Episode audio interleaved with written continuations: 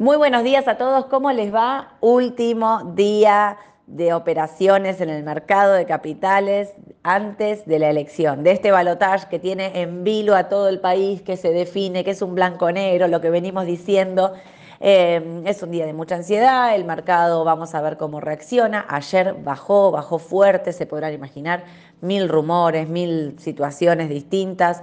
Eh, vamos a quedarnos con los datos, los más importantes. El Merval ayer cortó los 700 puntos en dólares, 6,92 cerró. Esto claramente no es una definición de la tendencia y demás, porque como decimos siempre, estos días de extrema volatilidad pueden hacer que, esto ocurra, eso se va a definir la semana que viene, pero bueno, nada, entender que estos 6,92 que le haya faltado fuerza, que no se haya podido sostener sobre la media de 200, que era algo que veníamos hablando con Edu, nos parece que bueno, que, nos confirma un poco lo que nosotros veníamos pensando de ser cautelosos, cuidadosos con las comitentes, sobre todo en el mercado local, ya desde hace mucho tiempo lo venimos diciendo, nosotros preferimos resguardarnos en CDR porque preferimos estar atados al dólar contado con liquidación, ser cautelosos para la semana que viene ver qué hacemos.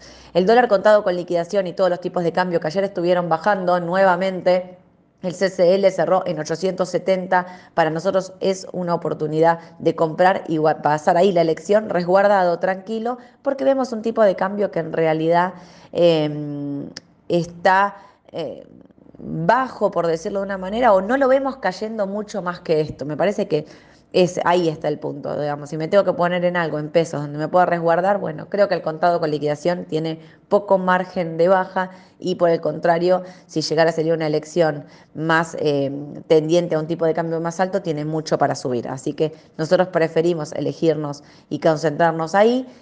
Aluar, Texar, ayer veíamos bajas muy fuertes, eh, costaba salir incluso en algunos momentos de algunos volúmenes, pero bueno, eh, son papeles que están ligados directamente al dólar oficial y entonces, ante el movimiento de, los tipos de cambio o de la expectativa de ver qué es lo que pasa la semana que viene con el dólar oficial, ayer estaban bajando, bajaba todo, pero digo, puntualmente estas dos, eh, Aluar está cerca de los 858 eh, cerró, recordemos que tiene un piso muy marcado en 800, y Texar, que está a 750, también tiene un piso mm, muy marcado en lo que serían eh, los 7 perdón, está a 750, lo que sería mm, aproximadamente los, los 700. Así que hay que ver qué pasa con estos dos papeles. Son de resguardo, me parece que eh, de mediano a largo plazo se pueden mantener sin ningún problema y sobre todo cobertura ante lo que puede pasar con el dólar oficial para la semana que viene los mantendría.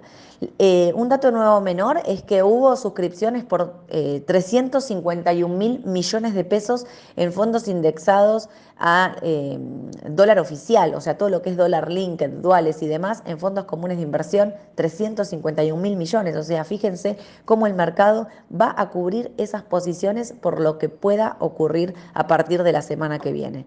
Otro dato es, abrió dólar futuro, eh, ya está operando noviembre-diciembre, todos los días venían operando y el inicio de la rueda siempre era negativo, arrancaban para abajo. Bueno, ¿saben qué? Abrió hace 20 minutos exactamente y el, eh, los contratos están apenas positivos. Ustedes me dicen, bueno, apenas positivo. Sí, apenas positivo, pero es distinto a lo que venía ocurriendo todas las últimas ruedas que siempre arrancaba para abajo. Así que muy importante lo que va a pasar con el tipo de cambio hoy.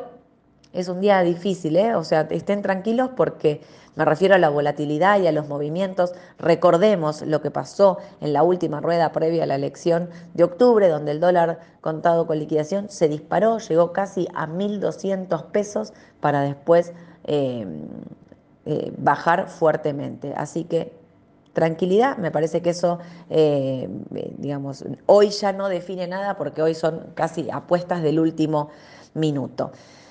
Eh, me voy un poquito para afuera. Llegó el IPC de la zona euro, llegó en línea con lo estimado 0.2, el mensual, el anual 4.2 y el IPC de la zona euro 2.9, el anual de octubre, así que me parece que está en línea con, eh, con lo que se venía diciendo y esperando, no, ninguna sorpresa por ese lado.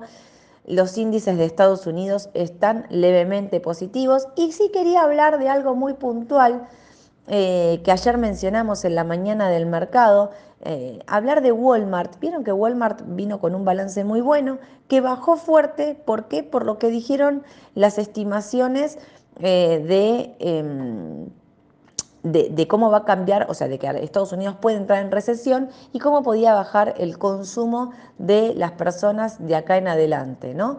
Bueno, esto hizo que el papel bajara fuerte y fue a apoyarse directamente en la media de 200. Se apoyó ahí y está rebotando 0,72. ¿Qué pasó hoy? Vino el balance de Gap, que también está dentro de los minoristas, digamos. Vino un balance que también está por encima de, las estimaciones, pero ¿saben qué? También hace una alerta ahí con respecto a el consumo de acá en adelante, ¿no? O sea, hace como esta, eh, como este paréntesis, ¿no? Se hizo, o sea, como que se sumó a las opiniones también de, de, Target y de Walmart en una señal de alerta que dice desconfía de los hábitos, de los gastos de los consumidores, eh, que pueden tener problemas en el, en, el consumo de acuerdo a la alta inflación que están sufriendo y a la alta tasa que tiene Estados Unidos. ¿Por qué menciono esto? Porque digo, sacando ese dato, este, este, dato que obviamente no es un dato menor de cómo puede cambiar el consumo de acuerdo a una recesión en Estados Unidos, el papel vino bien con su balance y sus ventas, sus estimados y demás.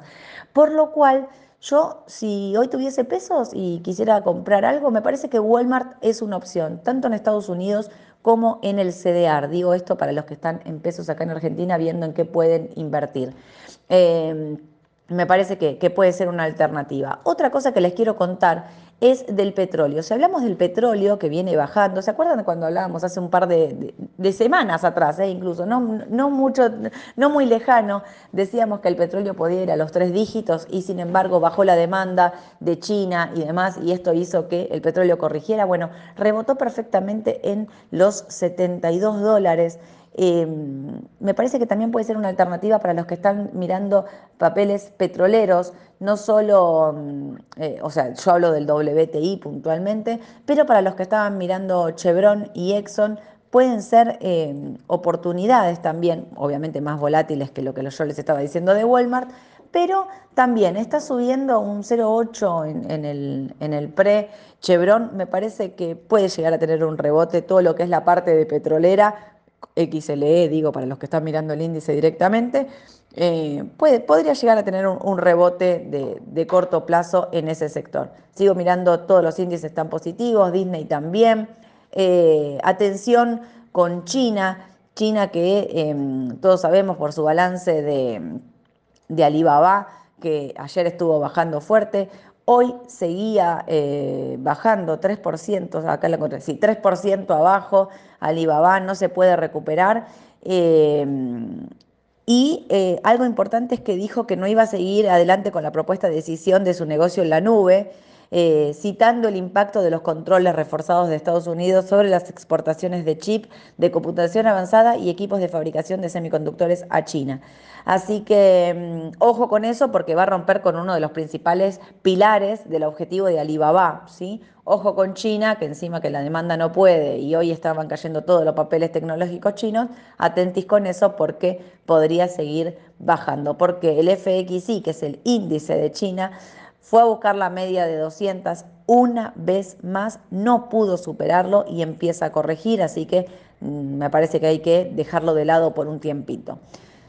Creo que les dije todo. Bueno, como ya saben, tranquilidad, es un fin de largo, vamos a descansar, vamos a, ver qué pasa este domingo, esperando claramente tener un presidente electo. Creo que lo peor que le puede pasar al mercado es, como siempre digo, la indefinición, el no saber, la incertidumbre, eso no acompaña a las cotizaciones. Si esto llegara a ocurrir, quiere decir que hay básicamente un empate técnico, habría que que entender que las carteras van a tener una volatilidad extrema y que nosotros por eso estamos diciendo, ante la posibilidad de que esto ocurra, ser conservadores, tener liquidez para tener oportunidades de compra, tanto en pesos como en dólares, y resguardar porque el mercado siempre da oportunidad y siempre va a hacer eh, que uno pueda entrar en cualquier momento y subirse a una, a una tendencia alcista, que encima de todo no es lo que estamos teniendo.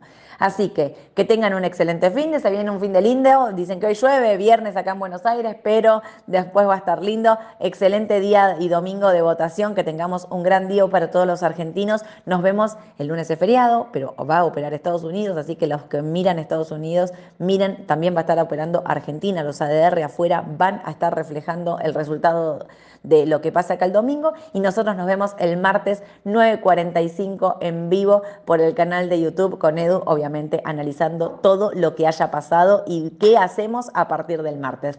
Excelente fin de beso a todos. Chau, chau.